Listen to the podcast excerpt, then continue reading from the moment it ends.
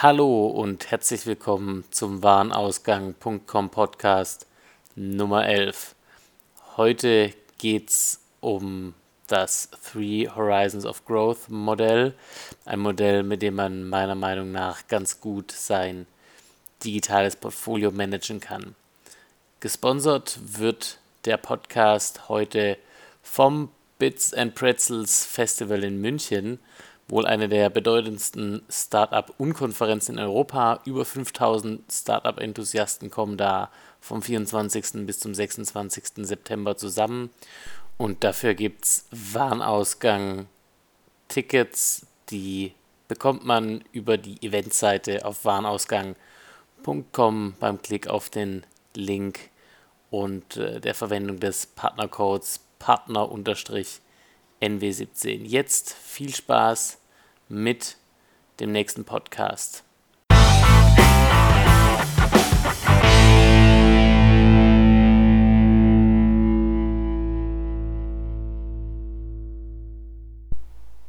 Wie bleiben Unternehmen in einer digitalen Welt relevant? Eine meiner Grundüberzeugungen, die sich in den letzten Monaten in Projekten manifestiert hat, die unternehmerische Herangehensweise an die digitale Transformation des Bestehenden und der Entwicklung neuer digitaler Geschäftsmodelle ist am erfolgsversprechendsten.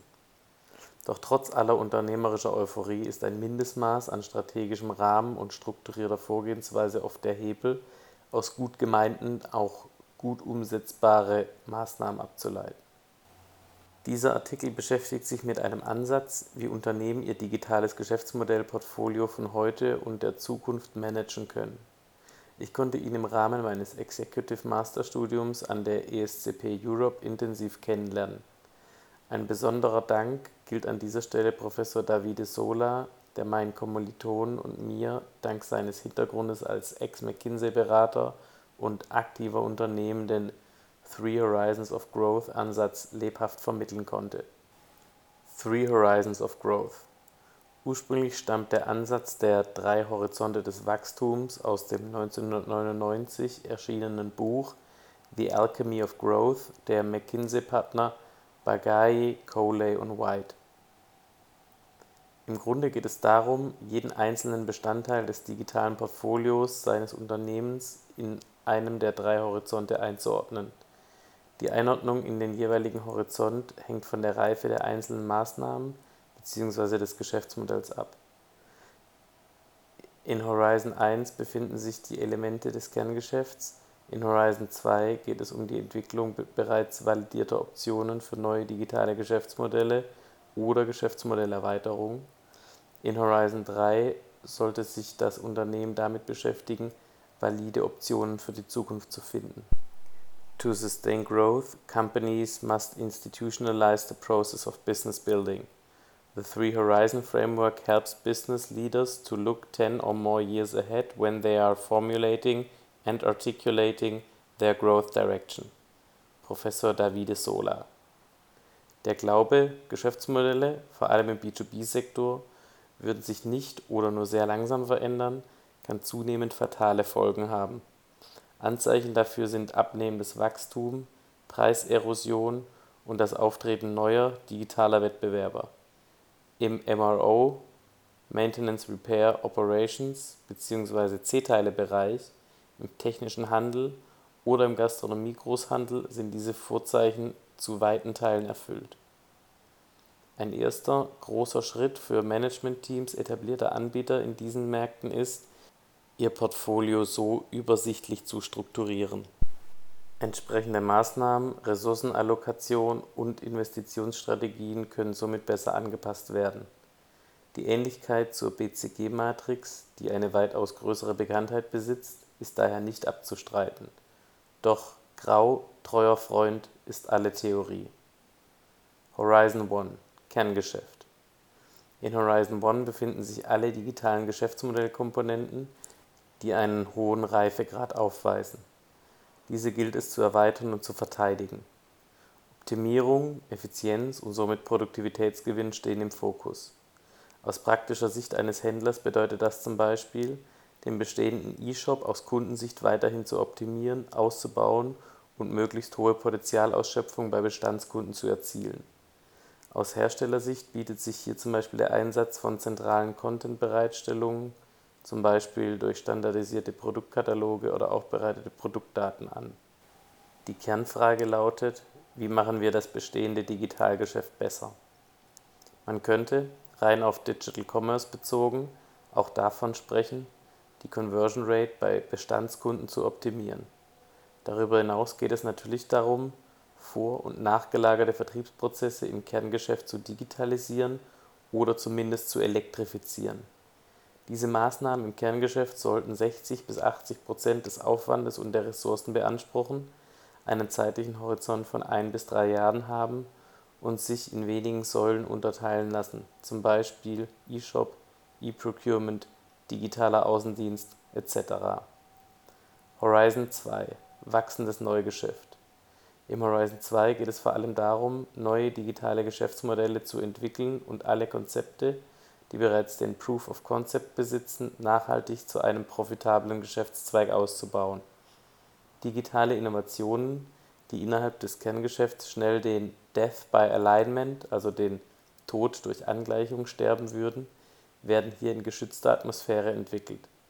Für Handelsgeschäftsmodelle könnte dies vor allem die Neuerfindung des Vertriebs an kleine und kleinste Kunden, also die Longtail-Kunden, oder die Erschließung neuer Kundengruppen bedeuten. Die Kernfrage lautet, wie bauen wir erwiesene digitale Wachstumsfelder weiter aus? Bei Herstellern öffnet sich im Horizon 2 aktuell immer mehr Bestrebungen zukünftig auch direkt online an die Endanwender ihre Produkte zu verkaufen. Auch die Entwicklung der Plattformstrategie für Amazon und Co. ist bestenfalls in Horizon 2 verortet. Zukäufe von Start-ups, die bereits Marktanteile besitzen, können über die Verortung im zweiten Horizont ebenfalls besser dargestellt und gemanagt werden. Circa 15 bis 25 Prozent des Aufwands sollten in diesen Bereich fließen der Planungshorizont beträgt circa fünf Jahre. Horizon 3 Zukünftige Optionen Im Gegensatz zu Horizon 2 beschäftigt sich Horizon 3 nicht mit der Entwicklung von bereits als valide erachteten Optionen, sondern mit dem Schritt davor.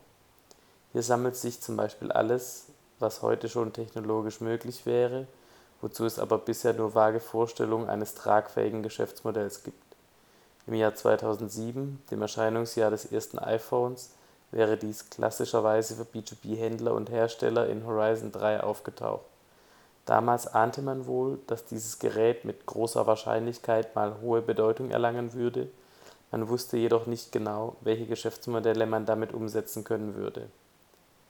Die Kernfrage lautet, was sind valide digitale Optionen für zukünftiges Wachstum Heute sollten sich Dienstleister, Verlage, Hersteller, Marken und Händler in ihrem dritten Horizont mit Themen wie Voice, Artificial Intelligence, Virtual Reality, Augmented Reality und Co. beschäftigen. Dieser Horizont kann getrost als Spekulationsfeld bezeichnet werden. Es geht darum, Optionen für die Zukunft zu kreieren, möglichst als erster aller Wettbewerber in seinem relevanten Markt die Anzahl der Themen, mit denen sich in diesem Stadium beschäftigt wird, sollte möglichst umfassend sein, der Aufwand mit 5 bis 15 Prozent jedoch einigermaßen überschaubar. Beispiele aus der Praxis Ein schönes Beispiel für die Anwendung des Three Horizons Modells lieferte Facebooks Mark Zuckerberg bei der jährlichen Facebook-Entwicklerkonferenz 2016.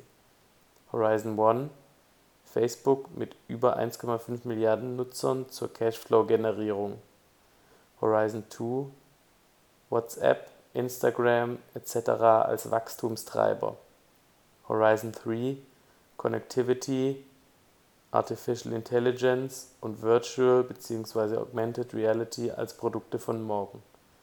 Im B2B-Kontext muss man ebenfalls nicht lange suchen, um Beispiele zu finden, die sich in Horizon 1, 2 und 3 einordnen lassen. Bei Wirt wäre dies die Multichannel-Strategie im Kerngeschäft (Horizon 1), Plattformen über SVH24 (Horizon 2), eigene Plattform mit Vucato (Horizon 3).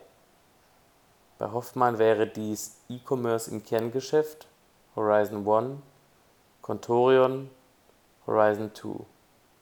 Bei Zeppelin wäre dies E-Commerce im Kerngeschäft (Horizon One), ClickRent und Machinator im Horizon 2 und das Zeppelin Lab in Horizon 3.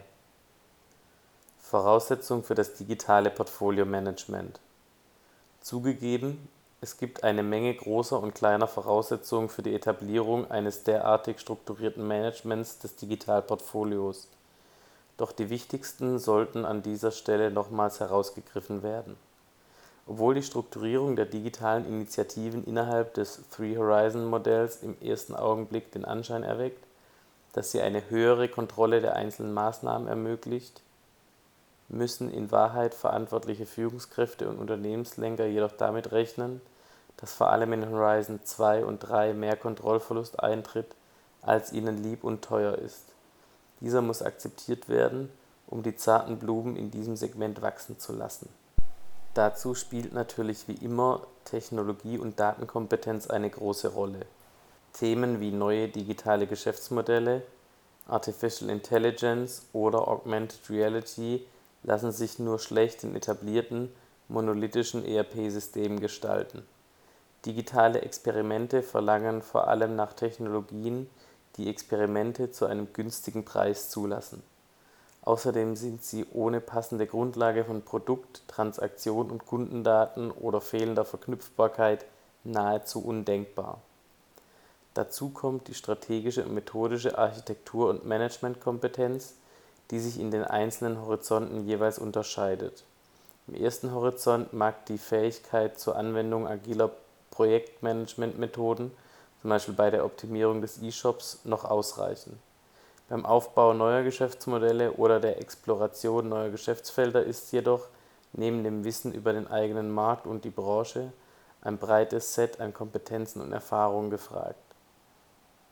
Ein Grundgerüst für Resilienz selbst durch die oberflächliche Anwendung des Three-Horizon-Modells oder eines anderen, vergleichbaren Management-Frameworks erzielt man immerhin schon einen Effekt: Das Risiko, so zu enden, wie das im Titelbild dieses Artikels angedeutete Unternehmen Kodak, nimmt rapide ab.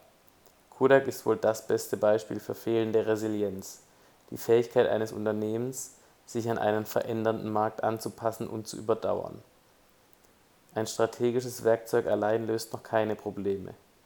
Durch die reine Anwendung des hier beschriebenen Vorgehens wird man noch keine Digitalführerschaft erzielen können. Doch im Getriebe der immer komplexer und dynamischer werdenden Unternehmensentwicklung könnten sich Unternehmen entscheidende Wettbewerbsvorteile sichern, wenn sie sich für einen strukturierten und progressiven Managementansatz ihrer Maßnahmen entscheiden. Mit welchem Ressourceneinsatz und welchen Freiheitsgraden dabei in den einzelnen Horizonten agiert werden kann, ist dabei mindestens genauso wichtig wie die Definition von langfristigen Ansprüchen und Zielen der digitalen Geschäftsmodellkomponenten